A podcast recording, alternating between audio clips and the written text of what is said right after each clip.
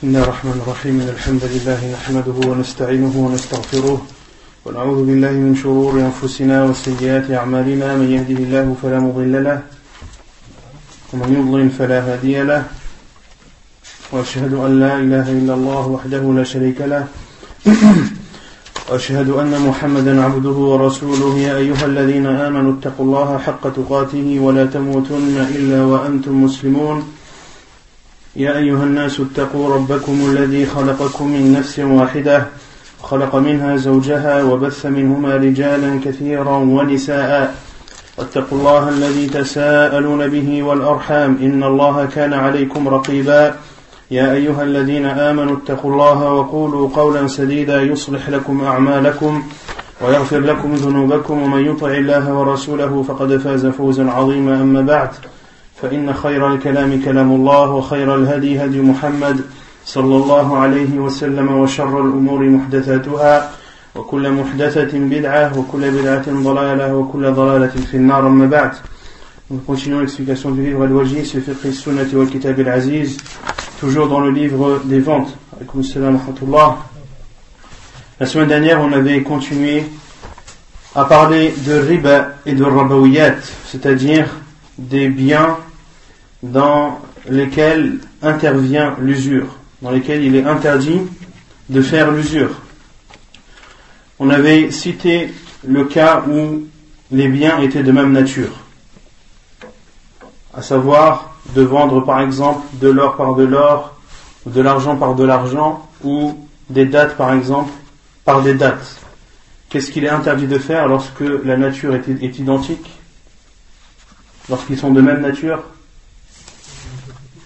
Il faut que ce soit de la même quantité, mais aussi de même. Il y a donc deux conditions. Par exemple, pour vendre de l'or par de l'or, il faut que la quantité d'or soit la même, de vendre 30 grammes pour 30 grammes, 40 pour 40, etc. Et que la transaction se fasse sur le champ. Que la transaction se fasse sur le champ. Et on avait cité à ce sujet plusieurs hadiths du prophète sallallahu Parmi ces hadiths, le hadith de Le sallallahu alayhi wa sallam a dit La tabi'u dhahaba bi-dhahabi illa mithlan bi mithl, wa la tushiffu ba'daha ala ba'd. Lorsque vous vendez l'or par l'or, vendez, plutôt l'or par l'or ne se vend que à quantité identique. Et il, le sallallahu alayhi wa sallam a dit, il n'ajoutez pas l'un par rapport à l'autre. Et le professeur a aussi dans ce hadith-là cité l'argent par l'argent, que la quantité devait être exactement la même et qu'il n'était pas autorisé de, euh, de rajouter, d'avoir un surplus d'un côté plus que de l'autre. Et le professeur Hassan m'a dit Voilà, tabi'u minha ra'iban binajiz. Qu'est-ce que ça veut dire? Et ne vendez pas l'absent par le présent, c'est-à-dire que la transaction doit se faire sur place, sur le champ, et que euh, et qu'il n'est pas autorisé de retarder les deux ou d'en retarder qu'un. C'est-à-dire que l'acheteur retarde et dit je te donnerai l'autre l'autre quantité d'or après, ou que c'est le vendeur qui te dit je te donnerai la quantité d'or après, ou que les deux se disent on se donne rendez-vous où euh, la vente est conclue, mais on, on s'échangera les biens euh, plus tard. Ceci est interdit. Également, on avait parlé de euh, Al-Muqabada, où le professeur avait dit que l'or par l'or ne, ne doit se faire que donnant donnant. Illa ha'a c'est-à-dire en donnant donnant. Également pour le blé, pour l'orge et les dattes. Donc, à travers ces deux hadiths, les savants ont déduit que lorsque l'on vend deux choses de même nature qui font partie de Rabawiyat, c'est-à-dire qui font partie des cas dans lesquels intervient l'usure, que à la fois la quantité doit être la même et que la transaction doit se faire sur le champ. Et lorsque la nature diffère, qu'est-ce qu'il est autorisé de faire? Comme de vendre de, de l'argent par de l'or, ou de vendre de l'or, euh, ou de vendre des dates par de l'or par exemple, ou de vendre du blé par de l'orge, lorsque les natures diffèrent, qu'est-ce qu'il est autorisé de faire? On peut augmenter la quantité d'une part ou d'une autre, mais la transaction doit tout de même se faire de main à main. Et ça, on l'avait vu dans le hadith euh, de Ubada ibn qu'on avait vu il y a deux semaines, où le professeur Hassan a dit Et lorsque ces natures diffèrent, alors vendez comme vous le voulez, comme bon vous semble. Et le professeur Hassan m'a dit à la fin yadan biyad, à condition que ce soit fait de main à main, donnant, donnant. Euh, et on avait vu d'autres hadiths également. Et lorsque euh, lorsque la nature diffère et la cause diffère également. Qu'est-ce que ça veut dire la cause On avait expliqué ce que ça voulait dire la cause. Comme l'a dit l'auteur, il اختلفت وإذا بيع جنس من هذه الأجناس بما يخالف في الجنس والعلة qui de vendre deux choses qui ne sont pas de nature différente et dont la cause également est différente.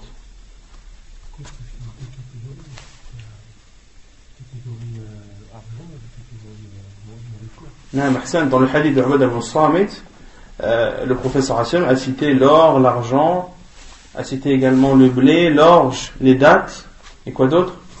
Et le sel. Et le sel. Et les savants ont dit que chaque chose qu'a cité le professeur sallam, elles ont été interdites pour une cause. L'or et l'argent été interdits. Pourquoi? Parce que ce sont des choses qui ont de la valeur, qui sont considérées comme une monnaie d'échange. Et le reste sont de la nourriture. Et de vendre deux natures différentes et lorsque la cause diffère, comme par exemple vendre du, du blé pour de l'or. Ici, on a deux natures différentes qui sont le blé et l'or, mais le blé a été interdit parce que c'est de la nourriture et l'or a été interdit parce que ça a de la valeur. Donc ce sont deux natures différentes qui ont été interdites pour deux causes différentes. Dans ce cas, qu'est-ce qu'il est autorisé de faire? À la fois d'augmenter une partie vis-à-vis d'une autre, mais aussi de retarder. Comme a fait le professeur Hasselem qui a acheté de la nourriture à un juif, et le professeur Hasselem lui a donné son armure en guise de, de, dépôt de garantie.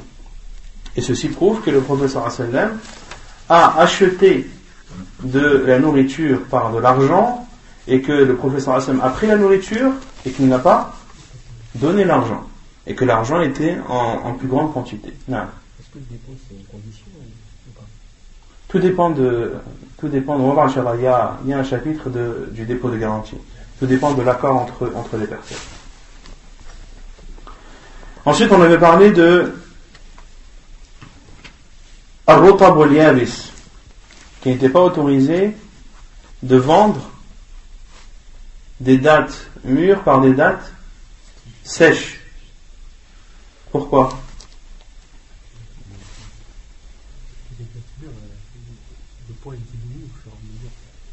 C'est pas ça la première raison.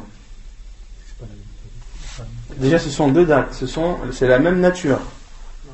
C'est la même nature. Donc, quand c'est de la même nature, qu'est-ce qu'il y a comme condition? Il faut que ce soit le même poids et il faut que la transaction se fasse de main à main, donnant-donnant. Donc, il faut qu'il y ait le même poids. Or, les dates qui sont fraîches, mielleuses, etc., lorsqu'elles vont être amenées à sécher par la suite, leur poids va, va diminuer. Donc de vendre des dates mûres par des dates sèches, cela n'est pas, euh, on ne vend pas la même quantité. On ne vend pas la même quantité. Est-ce qu'il est autorisé d'estimer? De dire je te vends plus de dates fraîches parce que j'estime, ou on ramène un expert qui va estimer ces dates fraîches par exemple de, 100 kilos qui, euh, qui reviennent ou qui sont équivalentes à par exemple 80 kilos de dates sèches. Et moi, je te vends, et on s'échange 80 kilos de dates sèches, je te donne 80 kilos de, de dates sèches, et tu m'en donnes 100 de de dates euh, fraîches. C'est autorisé ou non? C'est pas autorisé. Ahlo Ahl al-Arab Il y en a beaucoup Ahl al-Arab. Ahl al-Araya. Ahl al-Araya. Ceci est autorisé que pour une catégorie qui sont Ahlu al-Araya. Et est-ce que c'est autorisé sans condition ou avec condition? Quelles sont-elles ces conditions?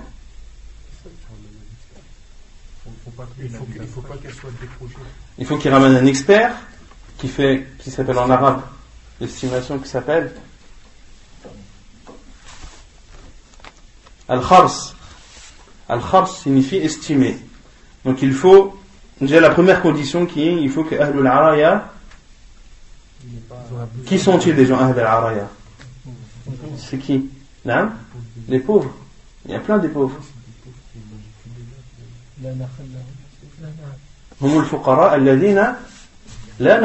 Ce sont des pauvres qui n'ont pas de, de qui n'ont pas de palmier. D'accord?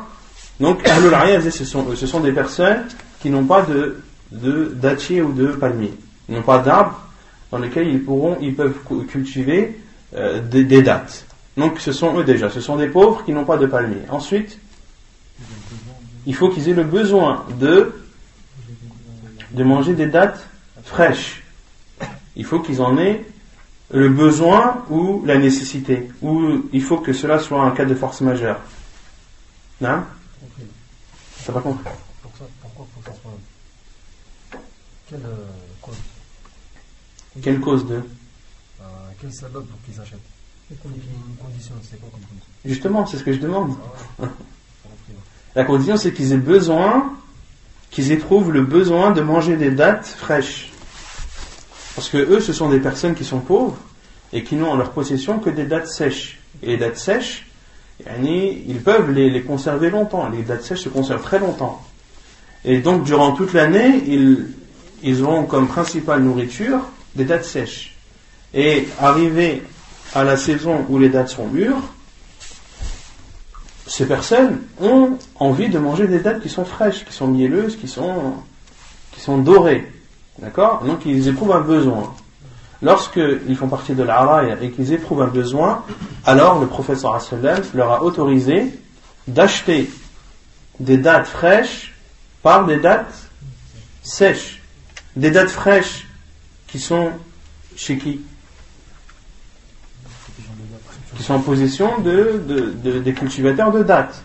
Et les dates sèches qui sont en possession de de Ahlul. Donc le prophète leur a autorisé d'acheter des dates sèches, ou euh, d'acheter des dates mûres et, fraîches par des dates sèches. Donc on avait dit les conditions c'était, donc on en a cité deux ou trois, il faut, il faut qu'ils fassent partie de Ahlul Araya, il faut qu'ils aient un besoin.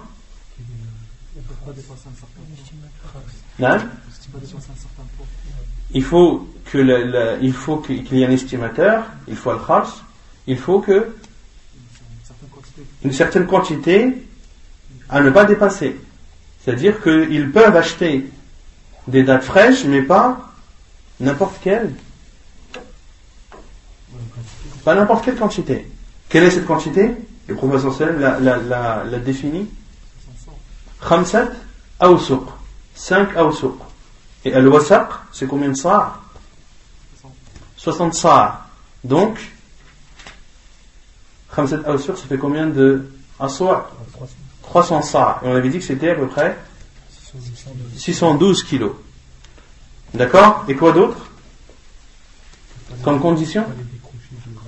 Que les dates doivent être, ne doivent pas être arrachées du, dattier. Et que euh, ces pauvres, appelés Ahlul Araya, il faut qu'ils aient la possibilité de, de pouvoir cueillir eux-mêmes ces dates et pouvoir en profiter euh, le temps qu'ils veulent. Et de pouvoir en profiter le temps qu'ils veulent. C'est clair ou pas? Il y avait d'autres conditions?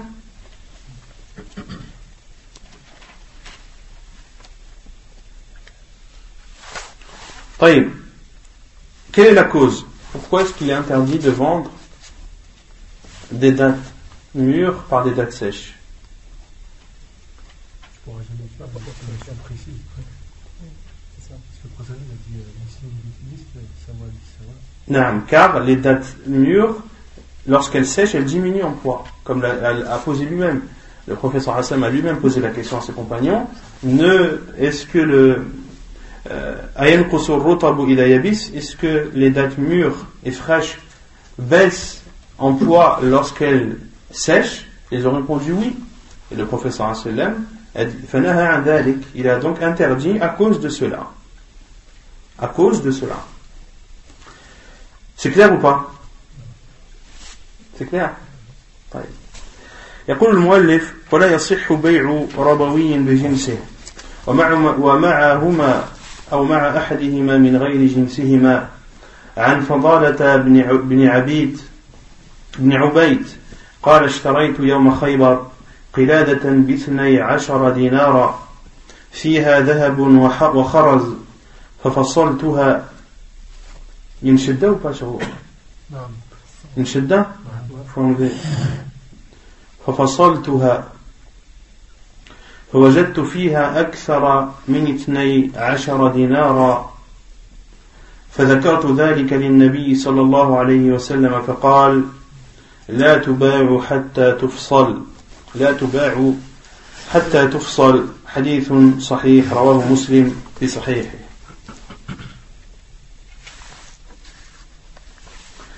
Donc l'auteur dit, il n'est pas autorisé de vendre rabawiyun bijinsihi qui n'est pas autorisé de vendre deux choses qui font partie de rabawiyat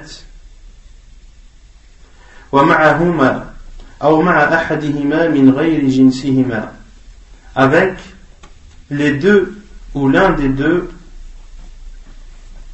quelque chose qui ne fait pas partie de leur nature. Vous avez compris ou pas? Il est interdit de vendre deux choses rabawiyat qui font partie de rabawiyat que vous connaissez maintenant, qui sont de même nature, il est interdit de vendre deux choses rabaouillettes de même nature lorsqu'elles sont accompagnées, lorsque l'une de ces deux choses, ou les deux, sont accompagnées ou sont associées à des choses qui ne sont pas de leur nature. Par exemple, de vendre de l'or par de l'or. Non de l'or par de l'or avec de l'argent, effectivement, ou, comme ça va être cité dans le hadith de Fadala, ou de vendre par exemple de l'or en de l'or brut par des bijoux qui contiennent des perles.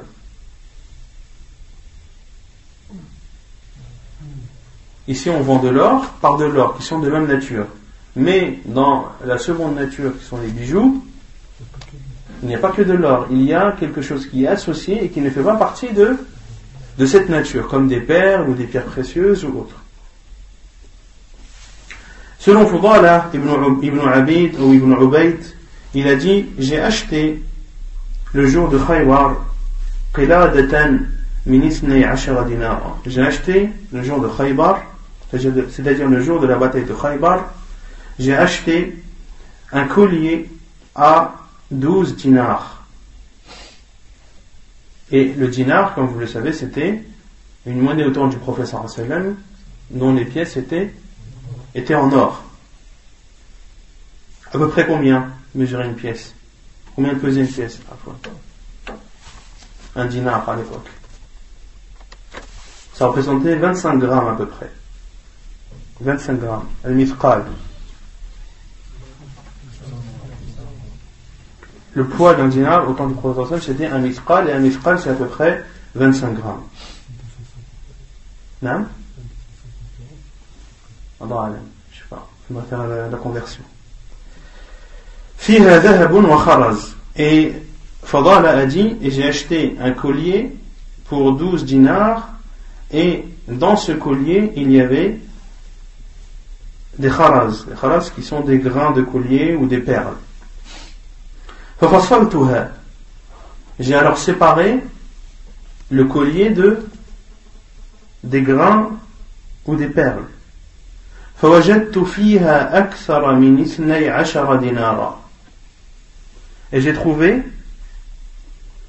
qu'il y avait plus que 12 dinars.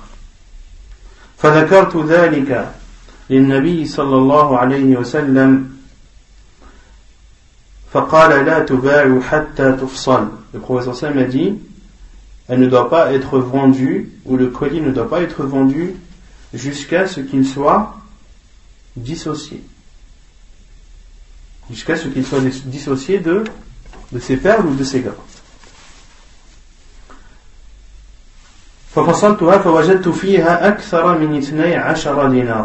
Donc lui, il a acheté ce collier à 12 dinars. Et lorsqu'il a séparé, lorsqu'il a séparé, il a vu que la quantité d'or valait plus que, que 12 dinars. Le professeur Saddam lui a donc interdit, lui a dit de ne pas vendre. Et les savants ont dit qu'une vente qui où les conditions ne sont pas réunies est une vente qui est nulle. Est une vente qui est nulle.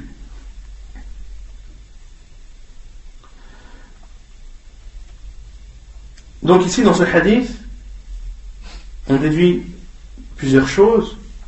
Premièrement, le fait que les compagnons recherchaient la science et n'hésitaient pas à poser des questions au prophète sallallahu alayhi wa sallam, même si cela n'était pas à leur avantage.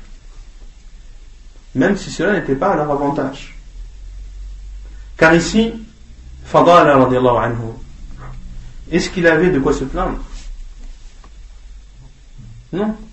Il a acheté un collier avec des perles pour 12 dinars et le collier sans les perles vaut plus que, que 12 dinars. Mais malgré cela, il a demandé au prophète sallallahu alayhi wa, sallam. Et dans ce hadith,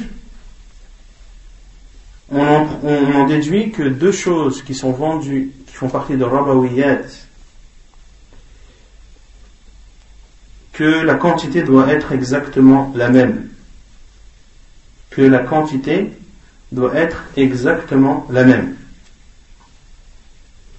On en déduit également de ce hadith que le fait qu'une des deux parties soit travaillée n'a pas d'influence sur la quantité. Parce que on avait vu ce sujet, à savoir de vendre de l'or brut par, des bijoux.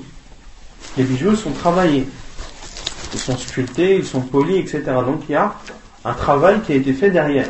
Or, l'or brut, est-ce qu'il y a un travail qui a été fait? Non. Est-ce qu'il est demandé, est-ce qu'il est autorisé de demander un surplus pour compenser le travail qui a été fourni sur le bijou? Non. Dans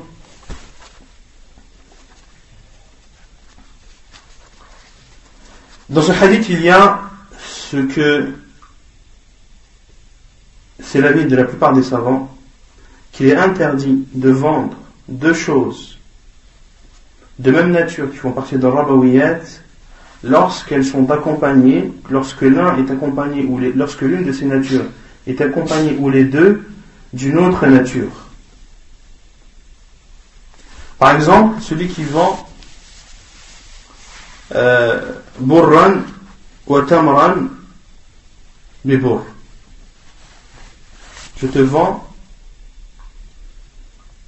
des dates par de l'orge ou par du blé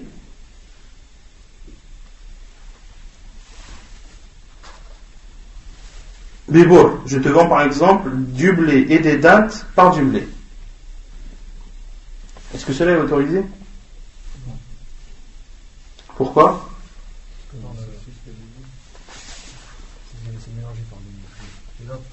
Non. Non. Il y a une matière qui est mélangée. Il y a une matière qui est mélangée, c'est-à-dire? Il y a une nature qui diffère. Non.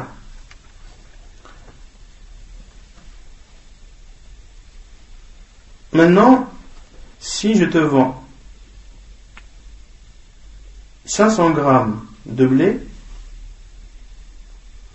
rajouter 200 grammes de dattes pour 500 grammes de blé. Est-ce que ça est autorisé? Donc je te vois une petite quantité de blé. Avec en ajout une quantité de dattes pour une quantité plus grande de blé.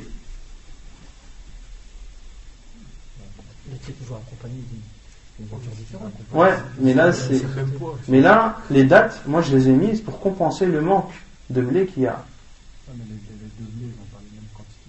Justement, je te vends 200 grammes de blé, rajouté, on va dire, à 100 grammes de dattes. Le blé et les dattes, ce sont deux choses qui n'ont pas la même valeur. D'accord? Donc, d'un côté, on a 200 grammes de blé et 100 grammes de dattes, et de l'autre côté, on a 500 grammes de blé. On n'a pas la même quantité de blé de chaque côté, mais il y a ces 100 grammes de dattes qui ont été donnés en compensation de ce manque, justement. Non On peut, on peut pas?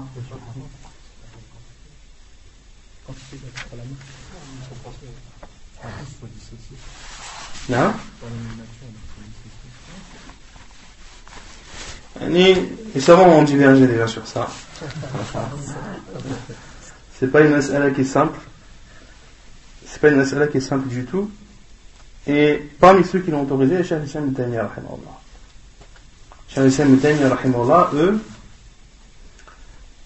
euh, autorisent cela. Car euh, la, la, quantité de dates qui a été rajoutée a été rajoutée pour compenser le manque. Et c'est l'avis aussi de l'imam Abu Hanifa. Et c'est ce que a choisi Sheikh Ibn Uthaymin, rahimahullah. Et c'est ce qu'a choisi Sheikh Ibn Uthaymin, rahimahullah ta'ala. Non tu peux échanger par exemple une quantité d'or avec une autre quantité d'or. Et si un mec ne donne pas la même valeur, tu rajoutes de l'argent avec pour compenser le manque. C'est-à-dire? Comment deux colliers pour un collier, un collier pour l'autre. Voilà, c'est l'argent. Ouais. Mais comment alors on, on incorpore les hadiths par rapport Comment on incorpore les hadiths C'est-à-dire qu'ils sont accompagnés d'une information. Oui, mais dans le hadith, le hadith, les perles, est-ce qu'elles ont été pesées ou pas Les perles ont été pesées. Le hadith il te dit, tu enlèves les perles et tu et tu vends.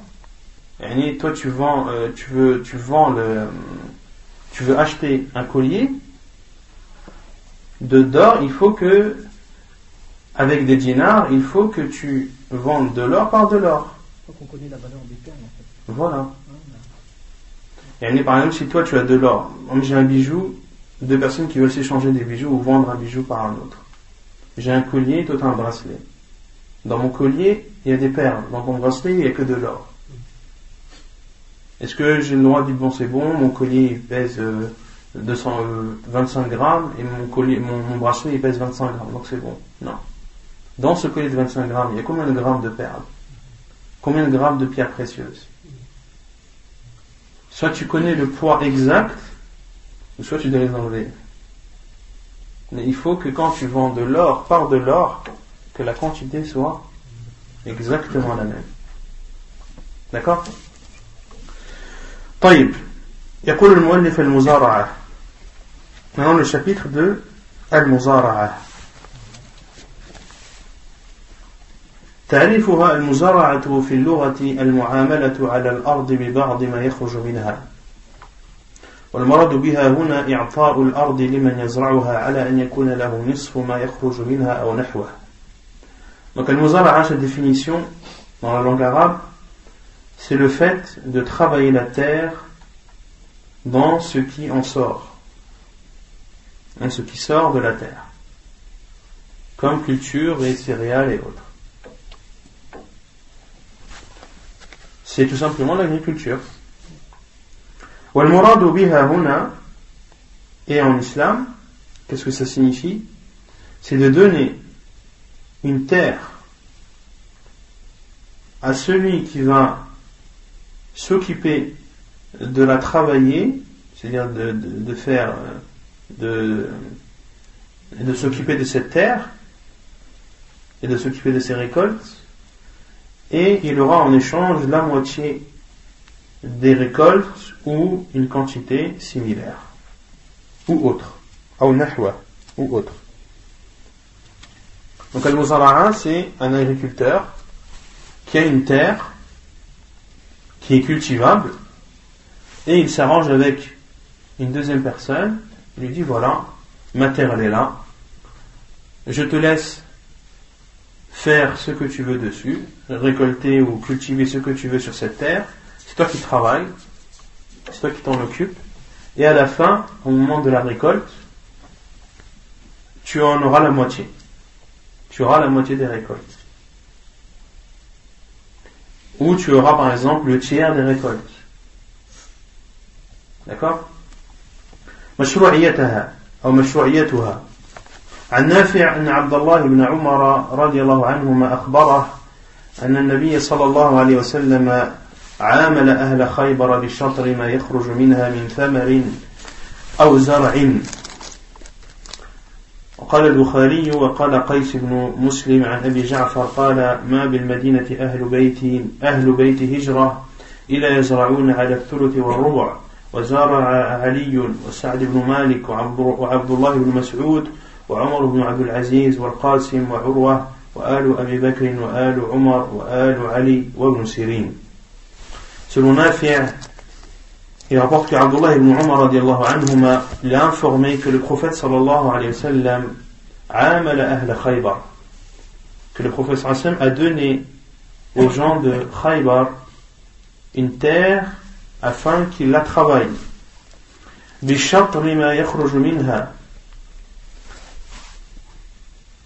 et ils auront la moitié des récoltes min thamarin ou zar'in min thamarin al-thamar c'est al-tamar c'est et al-thamar c'est quoi al-thamar c'est le fruit de ce qui sort comme fruit ou zar' et les zar' c'est le blé d'orge. Autrement dit, al-thamar, les fruits, c'est ce qui sort des arbres, et al-zar, c'est ce qui sort de la terre. Et l'imam Bukhari a dit, dans son sahih, et Qais ibn Muslim a dit, selon Abu Ja'far, qui a dit, Kamidin, les gens qui avaient fait la hijra, travailler les terres avec en retour le tiers ou le quart. Et a fait ou, a, cultivé Ali radiallahu anhu Sa'd ibn Malik Abdullah ibn Mas'ud Omar ibn Abdul Aziz Al-Qasim Arwa ou Urwa la famille de Abu Bakr la famille de Omar la famille de Ali ibn Sirin tous ont pratiqué cette agriculture d'une terre qui n'était pas la leur et ils avaient en échange une partie de, de la récolte. Et dans le hadith de Abdullah ibn Umar, rapporté dans Bukhari et Muslim, le professeur a donné à Ahl Khaybar. Qui était Ahl Khaybar? Non Non, c'est ça, c'est ça? Al-Yahoud, Ahl Khaybar, c'était les, habitants de Khaybar étaient tous juifs. Étaient tous juifs. Et le prophète sallam, lorsqu'il a eu la bataille de Khaybar, qui a eu lieu en quelle année de l'Égypte Non 7, certains savants disent 6, 6 ou 7. Le prophète a, a conquis leur terre, a conquis leur terre, et les compagnons anhum n'avaient pas le temps de s'en occuper. Les compagnons du professeur Hassan ne pouvaient pas s'en occuper par manque de temps, non pas par manque de, moyens. Par manque de temps, les compagnons du professeur Hassan ne pouvaient pas s'en occuper. Donc le peuple juif s'est proposé au professeur Hassan de travailler euh, ces cultures, et en l'occurrence ces palmiers, car il y avait beaucoup de palmiers à Khaybar, et en échange qu'ils aient la moitié de la récolte. Et le professeur Hassan a autorisé cela et a dit Nous acceptons cela tant que nous le voudrons. Tant que nous le voudrons. Et ils sont restés ainsi pendant 14 années. Ils sont restés ainsi pendant 14 années jusqu'à ce que Omar ibn Khattab les a expulsés.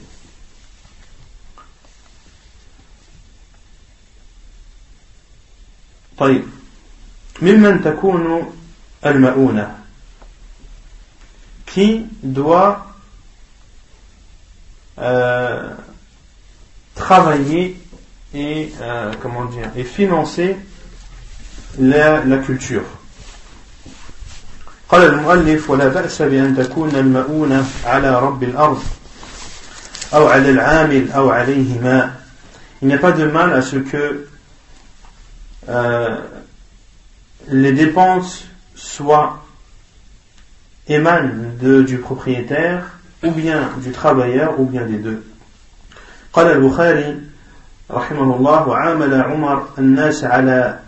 إن جاء عمر بالبدر من عنده فله الشطر وإن جاءوا بالبدر فلهم كذا Al-Bukhari a dit que Omar anhu euh, s'était arrangé avec les gens sur le fait que si c'était Omar qui apportait les grains, notamment pour les cultures, alors qu'il aurait la moitié.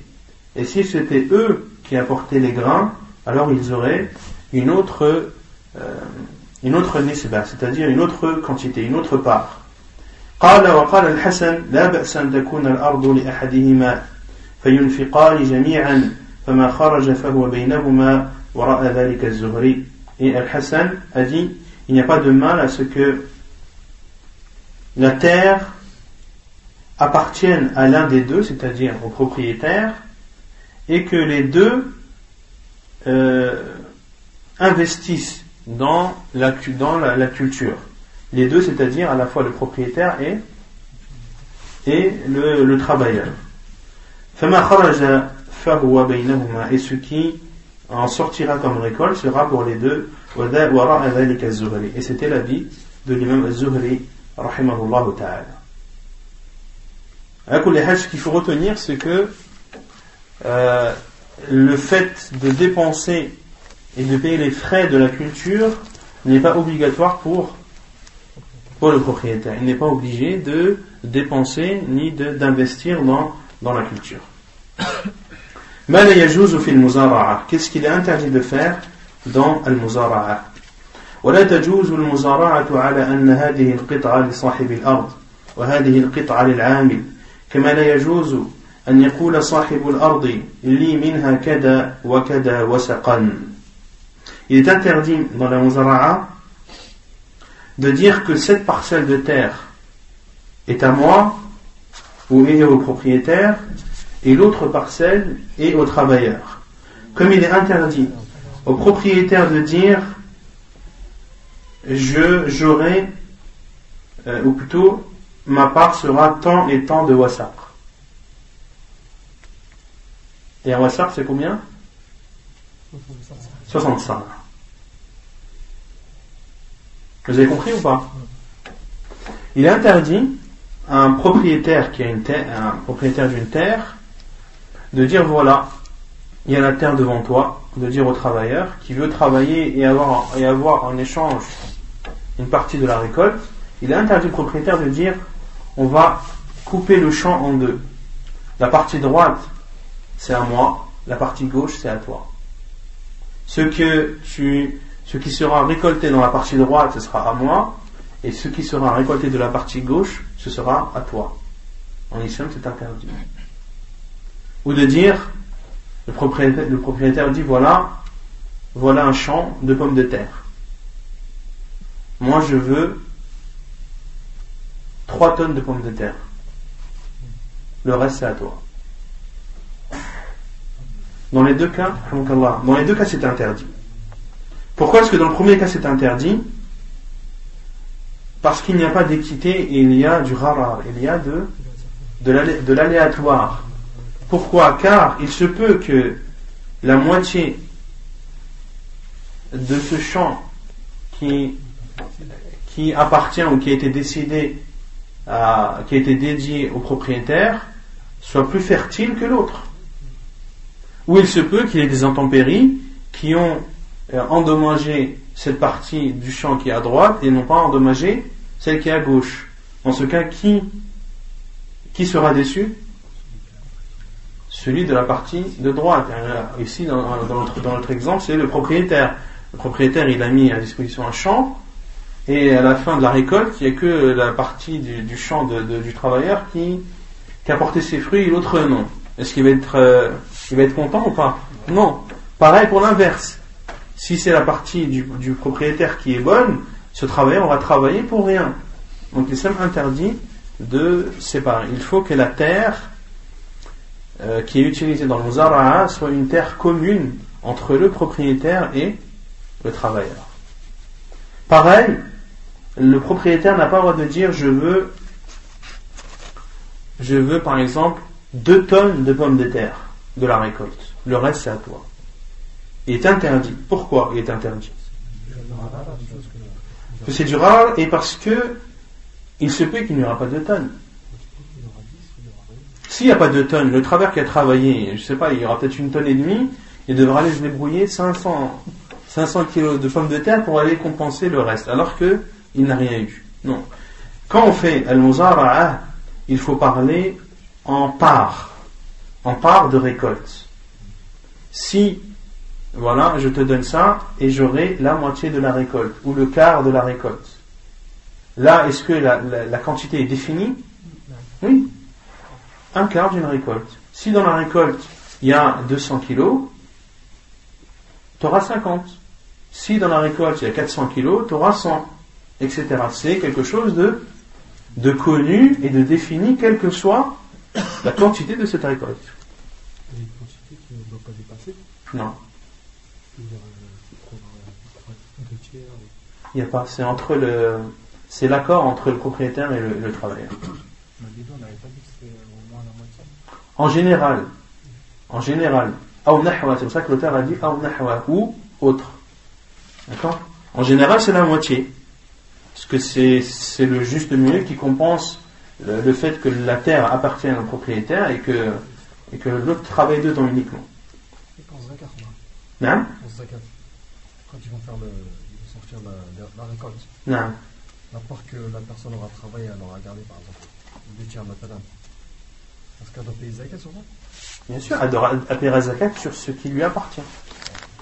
Si ce qui lui appartient ne dépasse le nisab, elle donne la zakat si elle ne dépasse pas, non Par exemple, par exemple, prends un tiers et deux tiers c'est à l'autre. Mhm. Ils divisent, après ils regardent s'ils peuvent sortir la zakat. Voilà. Ils laissent tous ensemble. Non, chacun.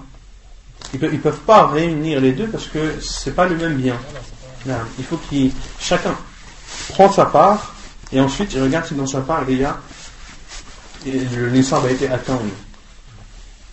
وعن حنظلة بن قيس عن رافع عن رافع بن خديج قال حدثني عن مايا أنهم كانوا يكرون الأرض على عهد النبي صلى الله عليه وسلم بما ينبت على الأربعاء أو شيء يستثنيه صاحب الأرض. فنهى النبي صلى الله عليه وسلم عن ذلك. قلت لرافع فكيف هي بالدينار والدرهم؟ فقال رافع ليس بها بأس بالدينار والدرهم. وقال الليث وكان الذي نهي من ذلك ما لو نظر فيه ذو الفهم بالحلال والحرام لم يجيزوه لما فيه من المخاطرة. كما في صحيح البخاري وسنن النسائي Après, c'est le hadith de Hanzala ibn Qais qui rapporte, selon Rafi' ibn Khadij, qui a dit Mes oncles ou mes deux oncles m'ont rapporté qu'il louait des terres au temps du prophète sallallahu alayhi wa sallam بما ينبت على الأربعاء أو شيء أو شيء يستثنيه صاحب الأرض il louait des terres et,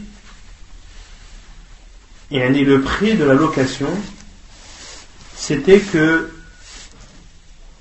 le propriétaire a les récoltes qui sont issus qui, qui poussent à l'arbi'a. L'arbi'a, هو النهر الصغير. L'arbi'a, c'est, ce sont des petits fleuves. Et des, des cultures ou un champ qui est cultivé à côté d'un fleuve, il est clair que ce qui est proche de ce fleuve, il, portera ses fruits. Il portera ses fruits plus que, plus que l'endroit du champ qui est éloigné des fleuves. Donc, au temps du prophète les gens louaient et le propriétaire disait Ok, je te loue, mais moi, je prends toute la partie qui est proche de l'eau. Ou bien une autre partie, euh, ou bien une autre partie du champ qu'aura qu'aura défini le, le propriétaire. أو شيء يستثنيه صاحب الأرض. D'accord فنهى النبي صلى الله عليه وسلم عن ذلك. فنهى النبي صلى الله عليه وسلم عن ذلك. Et le prophète صلى الله عليه وسلم a interdit cela. Et j'ai dit à Rafi' qui a dit à Rafi' حنظل بن قيس أجي رافع فكيف هي بالدينار والدرهم Et comment ou quelle est la vie lorsqu'il s'agit de dinar et de dirham Et Rafi a répondu ليس بها بأس بالدينار والدرهم C'est-à-dire, est-ce qu'il y a un mal à louer une terre par de l'argent, avec de l'argent, avec des, des dirhams ou des dinars Et Rafi a dit il n'y a pas de mal. Et souvent on déduit qu'il était autorisé de, louer une terre par de l'argent. Je te loue ce champ pour 10 000 euros l'année. Fais ce que tu veux. Non Et là, euh, le travailleur devra donner 10 000 euros, même si, dans ses récoltes, il n'a pas atteint cette somme. D'accord وقال الليث وكان الذي نهي من ذلك ما لو نظر فيه ذو الفهم بالحلال والحرام لم لم يجيزوه لما فيه من المخاطرة. Et Allah a dit et la cause pour laquelle cela a été interdit apparaît pour tous ceux qui connaissent un peu le halal et le haram, ils ne peuvent pas l'autoriser car il y a un trop, un trop grand risque de dire je, que le propriétaire dit moi j'ai cette partie, toi t'as l'autre. Le risque est trop grand pour que cela soit autorisé. وعن حنظلة أيضا قال سألت رافع بن خديج عن كراء الأرض بالذهب والورق فقال لا بأس إنما كان الناس يؤاجرون على عهد النبي صلى الله عليه وسلم على الماديانات وأقبال الجداول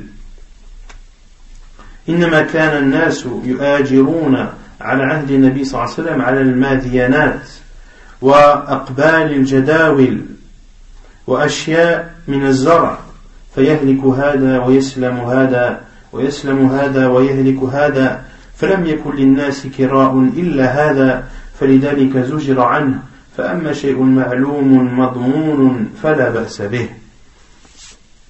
حديث صحيح رواه مسلم وأبو داود.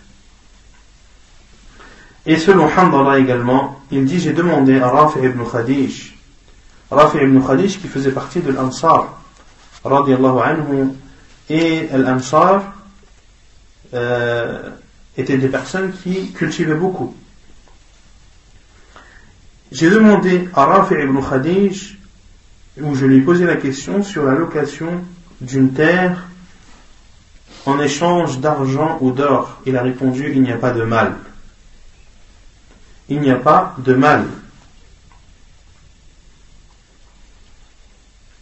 Les gens louaient au temps du prophète sallallahu alayhi wa sallam. Mais ce qui est mal, c'est que les gens au temps du prophète louaient les terres al-madianat.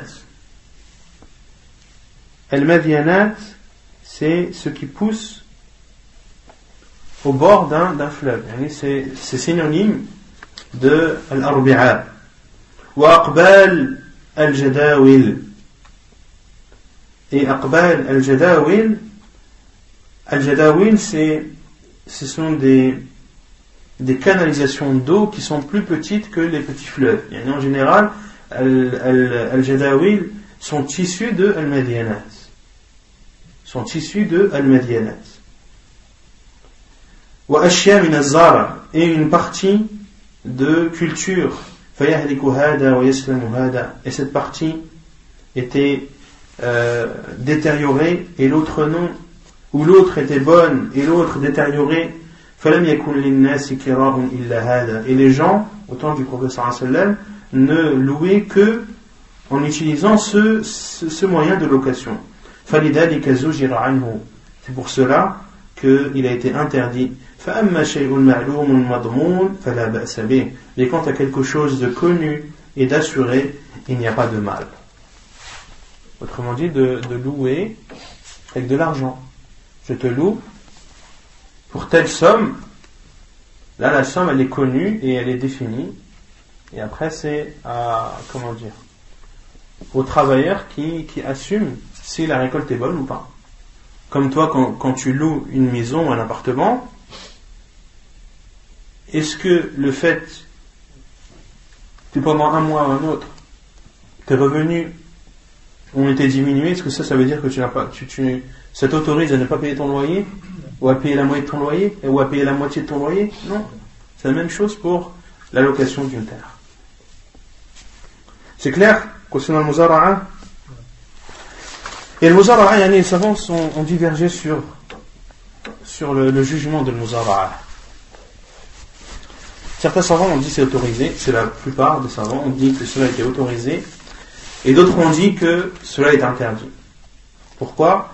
Car il y a euh, un hadith, le hadith de Tabit ibn Dhahak, anhu, apporté dans Muslim, où le professeur sallam qui dit Naha anil muzara'ati wa amara bil mu'ajara. Thabit ibn Dhahak dit que le professeur sallam a interdit al-muzara'a et il a ordonné al-mu'ajara. Al-mu'ajara qui est la location. Et les savants ont répondu sur ce hadith que euh, Thabit ibn a dit que le prophète a interdit al-muzara'a qui est faite de façon illicite. Ce n'est pas n'importe quel muzara'a, mais c'est celle par exemple où le propriétaire dit j'ai moi la partie qui est la plus proche du fleuve et toi tu as, l'autre partie. D'accord? De définir une parcelle de terre ou de dire j'ai euh, je veux tant, tant de quantité bien précise, de dire je veux tant de ça de, la, de la récolte. Là, c'est une muzara'a qui est interdite et les savants ont dit, en répondant à ce hadith de, que, d'autres savants ont utilisé, que c'est ce que voulait dire euh, Thabit ibn Dahhak radiyallahu ta'ala anhu. Et dans le hadith, il a ordonné de louer. Qu'est-ce qu'on comprend de ce hadith? Est-ce qu'on en, on en déduit qu'il est interdit, que, que le muzara'a est interdite et que la location est là, obligatoire. Mais est-ce que la location est obligatoire? Comment comprendre le hadith alors? Préférable. Ici, il a utilisé amara. Il a ordonné. On a vu que Sahaba De toute façon, est-ce que quelqu'un peut euh, venir te dire tu es obligé de louer ta terre? Ou tu es obligé de louer ton. Et il te dit, le professeur euh, que Thabit ibn Dahak a dit Wa amara bil mu'ajara. Il a ordonné de louer. Qu'est-ce que tu lui réponds ah, si veut faire travailler quelqu'un, il loue en fait. Non S'il veut faire travailler quelqu'un dans son. Si un travailleur il vient pour. Il veut cultiver sa terre, il est obligé de lui faire une location, il ne peut pas lui laisser prendre. Non, c'est pas ça. C'est à peur d'être injuste, on va dire.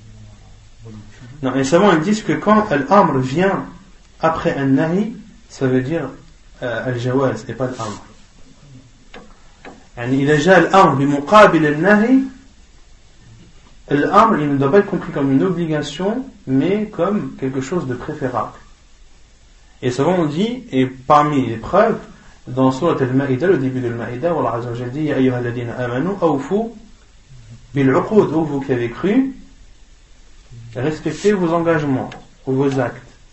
أوفوا بالعقود أحلت لكم بهيمة الأنعام إلا ما يتلى عليكم غير محل الصيد وأنتم حرم Allah Azzawajal dit vous, vous, vous sont autorisés les, les, les bestiaux sauf celles qui vont, qui vont vous être interdites غير محل الصيد وأنتم حرم sans vous autoriser la chasse lorsque vous êtes en état d'ihram. Et Allah Azzawajal a dit ensuite dans le verset suivant وإذا حللتم Fastadu. Au début, dans ce premier verset, Allah a interdit de chasser en état d'ihram. Et dans le verset suivant, il a dit. Et lorsque vous n'êtes plus en état d'ihram, alors chassez. Est-ce que c'est une obligation de chasser? Ou est-ce que cela veut dire, alors quand vous êtes vous n'êtes plus en état d'ihram, alors il vous est autorisé de chasser? Voilà, cette interdiction, elle est levée et l'ordre qu'on peut comprendre dans ce verset, c'est un ordre. Alors chasser, c'est pas chasser obligatoirement, mais chasser si vous le voulez. Pareil, naha anil muzara'a wa amara bil bil Il a interdit al muzara'a, mais il a ordonné al mu'ajara, c'est-à-dire qu'il a que celui qui a la possibilité de la faire ou celui qui veut la faire, la location qu'il la fasse. طيب المساقات Maintenant le chapitre de المساقات تعريفها المساقات هي دفع شجر معلوم لمن يقوم بمصالحه بجزء معلوم من ثمره كالنصف ونحوه Donc المساقات c'est le fait de mettre à disposition des arbres une quantité d'arbres définie afin qu'une personne s'en occupe et il aura en récompense ou en, retour la moitié de, des récoltes ou similaire. La différence entre le musaqat et le muzara'a, c'est que le c'est concernant les champs et le musaqat c'est concernant les arbres. Le muzara'a qui vient de zara, de la culture, ça vient des champs. C'est ce qui les transactions, les accords qui sont faits vis-à-vis d'une terre. Et al-musaqat, quand on parle, quand on parle de musaqat, on parle d'arbres, d'arbres fruitiers. مشروعيتها عن ابن عمر أن رسول الله صلى الله عليه وسلم عامل أهل خيبر بما يخرج منها من ثمر, من ثمر أو زرع. La preuve c'est de son autorisation, c'est le hadith d'Abdullah ibn Omar où le prophète sallallahu alayhi wa sallam a mis à disposition à Ahl Khaybar afin qu'ils y travaillent une terre et qu'ils auraient en échange la moitié des fruits ou des récoltes. S'ils ont travaillé des arbres, ils auront la moitié des fruits, et s'ils ont travaillé une terre, ils auront la moitié des récoltes. وعن ابي هريره رضي الله عنه قال قالت الانصار للنبي صلى الله عليه وسلم اقسم بيننا وبين اخواننا النخيل قال لا فقالوا تكفون المؤونه ونشرككم او نشرككم في الثمره قالوا سمعنا وأطعنا حديث متفق عليه رواه البخاري ومسلم Une autre preuve, c'est le hadith d'Abu Huraira anhu, qui rapporte et dit que Al-Ansar ont dit au prophète sallallahu alayhi wa sallam Iqsim baynana wa bayna ikhwanina nakhil Partage entre nous et nos frères les palmiers. Partage entre nous et nos frères. Qui sont leurs frères Al-Muhajirun, ceux qui sont venus de la Mecque qui ont immigré de la Mecque vers Médine et qui ont tout délaissé derrière eux. Et le professeur sallam le professeur sallam a créé un lien de fraternité entre eux, al-muhajirin et al-ansar, et euh, al-ansar devait prendre en charge euh, quelqu'un parmi leurs frères de muhajirin qu'il devait considérer comme son frère et tout partager avec lui.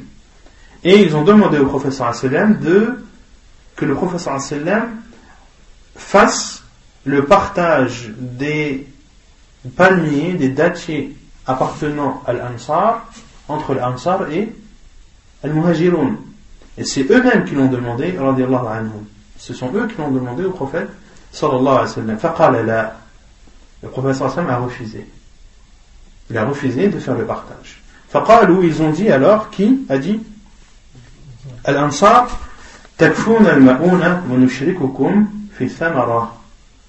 vous nous vous, travaillez la terre, ou vous travaillez, vous vous occupez de, euh, du travail des, cultures de palmiers,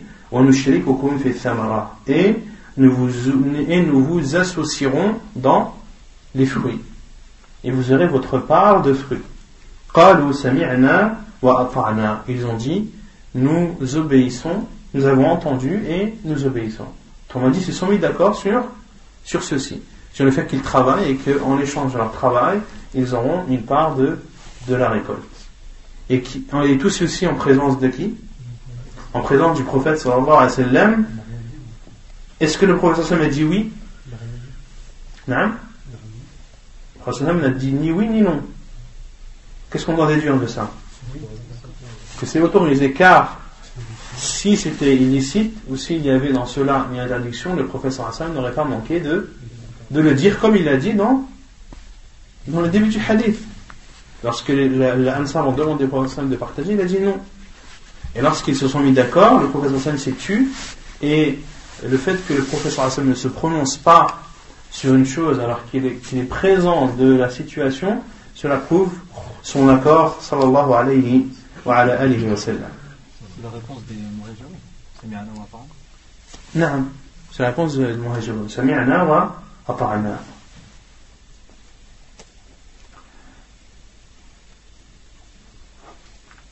إحياء الموات le fait de تعريفه الموات بفتح الميم والواو الخفيفة الأرض التي لم تعمر. شبهت العمارة بالحياة وتعطيلها بفقد الحياة. وإحياء الموات أن يعمد الشخص الشخص لأرض لا يعلم تقدم ملك عليها لأحد فيحييها أو فيحييها بالسقي أو الزرع أو الغرس أو البناء فتصير بذلك ملكه كما في فتح الباري. La définition de Ihya al-Mawat, de faire revivre une terre. Déjà, al-mawat, ce que l'auteur n'a pas dit, al-mawat, ça vient de min al-maut. Al-mawat, ça vient de, euh, du terme mort, et c'est issu de, du, mot al-maut, qui veut dire la mort. Et c'est une terre, en, la définition linguistique, une terre morte, c'est une terre qui, dans laquelle il n'y a pas de culture. Comme l'a dit Allah Azza wa euh, وآية لهم وآية لهم الأرض ميتة. الأرض الميتة عفوا. وآية لهم الأرض الميتة أحييناها وأخرجنا منها حبا فمنها يأكلون. Et un signe pour eux comme l'a dit Allah Azza wa Jal dans Surat Yasin وآية لهم الأرض et un signe pour eux la terre morte. أحييناها nous l'avons fait revivre. Comment est-ce que Allah l'a fait revivre? Par la pluie qui a, a fait que cette, euh, que cette terre donne ses cultures ou donne ses récoltes. nous l'avons fait revivre. Et nous avons fait sortir de cette terre des grains. Et de ces grains ils mangent. C'est-à-dire les êtres humains. Il y a dans ceci un signe de l'existence d'Allah subhanahu wa ta'ala, un signe de la puissance d'Allah azawajal, le fait que, en faisant tomber de la pluie sur une terre, elle donne des récoltes qui sont euh, pour le bien de l'être humain. Et donc l'auteur a dit, a, apporté la, définition de Al-Hafid ibn Hajar dans son livre Fathul Bari, Al-Mawat, Al-Mawat, c'est-à-dire c'est la terre qui n'a pas été euh, utilisée. ou qui n'a pas été investie. Qui n'a pas été investie. Elle a été le fait d'investir une terre euh, a été comparé au fait de la faire revivre. et une terre ininvestie est comparable à une terre qui n'est plus vivante. Et de faire revivre une terre morte signifie en islam c'est qu'une personne prenne possession d'une terre qui n'était le bien de personne d'autre avant lui, qui n'était la possession ou la propriété de personne d'autre avant lui.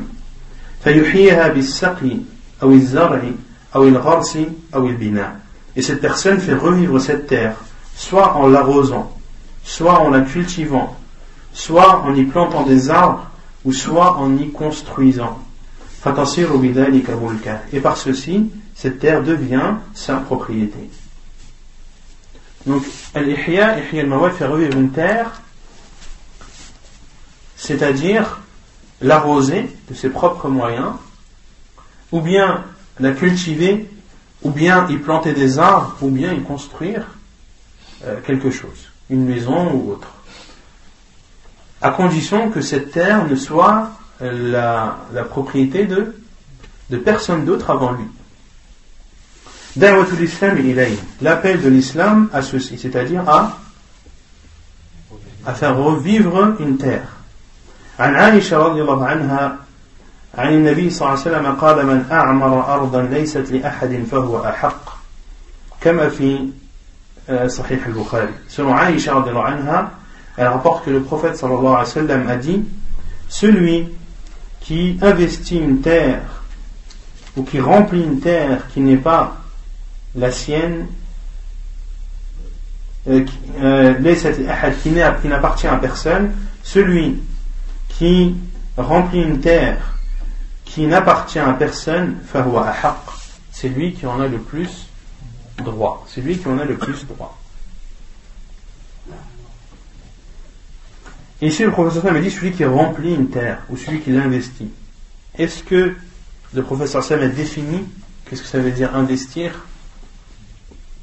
Oui ou non? Non. Et la règle dans, en islam, c'est que quand quelque chose n'est pas défini dans un hadith, en islam, cela revient toujours à Wa'of.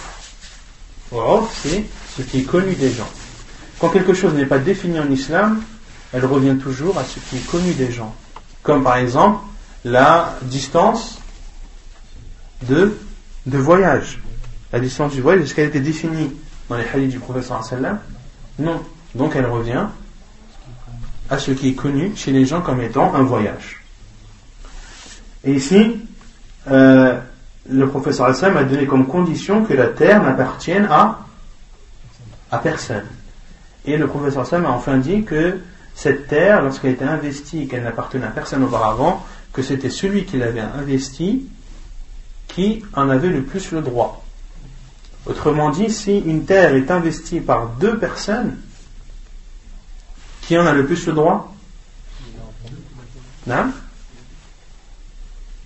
Non? Le premier. Celui qui l'a investi avant.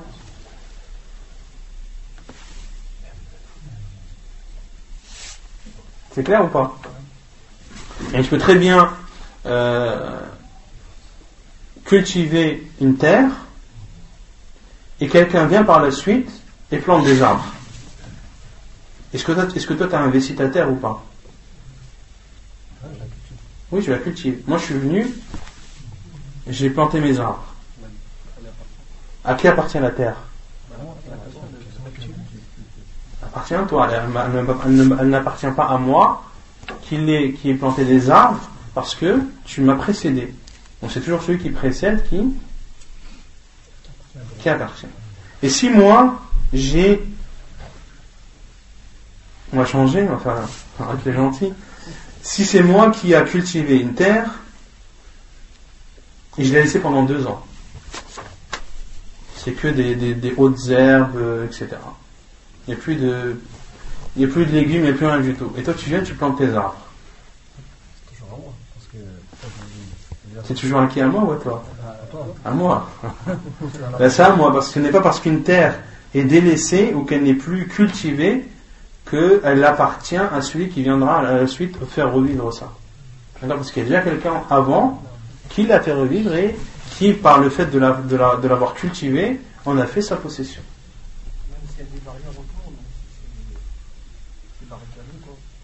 Comment Ça vient après ça. Ça vient après.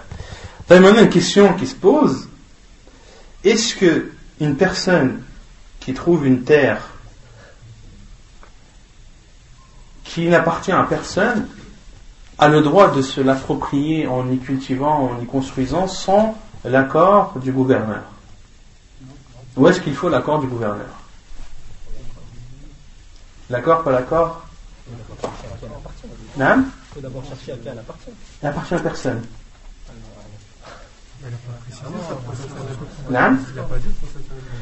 Il y a un khilaf des savants. Certains savants disent qu'il faut l'accord de l'imam. Quand on dit l'imam, c'est le gouverneur, c'est pas l'imam de la mosquée.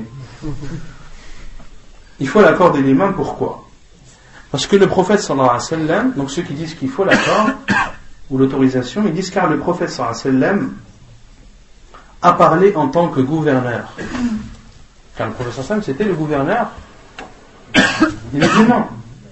Il a parlé en tant que gouverneur. Et cette parole, c'est-à-dire celui qui fait revivre une terre qui n'appartenait à personne avant lui, c'est lui qui en a le plus le droit, c'est une parole de gouverneur. Et ce n'est pas une parole euh, par laquelle le professeur Hassan a voulu légiférer quelque chose. Comme un gouverneur, je ne sais pas, qui d'un pays décide d'une chose. Et le gouverneur qui vient après en décide une autre. Et le fait que le premier gouverneur décide une chose, il n'interdit pas à l'autre de, de faire le contraire. Et ils disent que c'est un amr, euh, comment ils ont appelé ça les savants? Sultani, c'est un idn sultani. Un idn sultani, c'est-à-dire c'est une autorisation, euh, on va dire. Euh, non d'une une, décision du, sultan, on va dire, une décision de, du, du représentant de, du gouverneur. Et les autres savants qui ont dit non, on n'a pas besoin de l'autorisation du gouverneur. Pourquoi? Car le prophète sallam, il n'a pas précisé, et la parole du prophète sallam, c'est pour nous une législation quand le professeur Hassan dit quelque chose, c'est pour légiférer. Et ils ont dit, et de plus,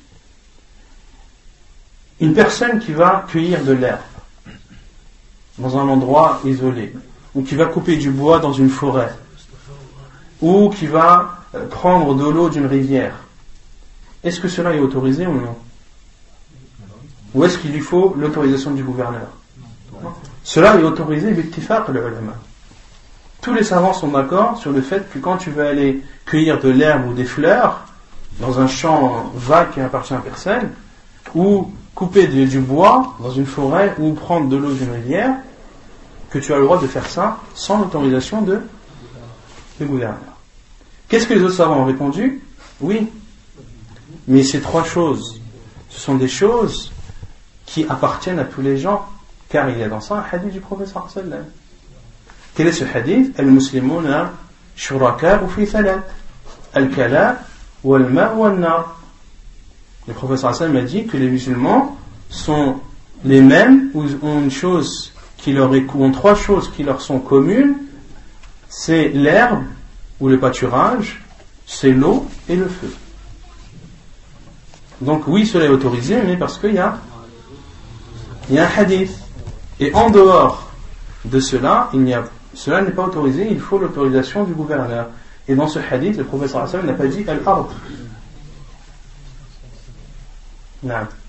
Cela ne concerne pas les pays musulmans. Al-ard ardullah. La terre, c'est la terre d'Allah. Et les autres savants ont répondu à ça en disant que l'avis le plus sûr, Allah c'est que cela est autorisé même sans l'avis du gouverneur.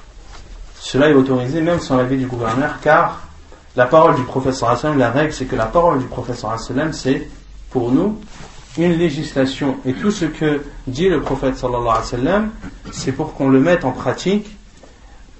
Et euh, ceci est une législation pour, pour sa communauté sallallahu alayhi wa, alayhi wa sallam.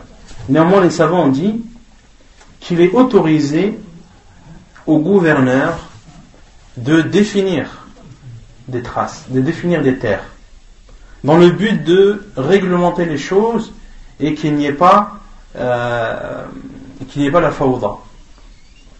Par exemple, un gouverneur a le droit de délimiter des terres qui n'appartiennent à personne, et celui qui veut euh, l'investir, ou celui qui veut la cultiver ou autre, le gouverneur lui dit Ok, tu as le droit, mais tu n'as que ce carré. ونكتفي بهذا القدر سبحانك اللهم وبحمدك أشهد أن لا إله إلا أنت أستغفرك وأتوب إليك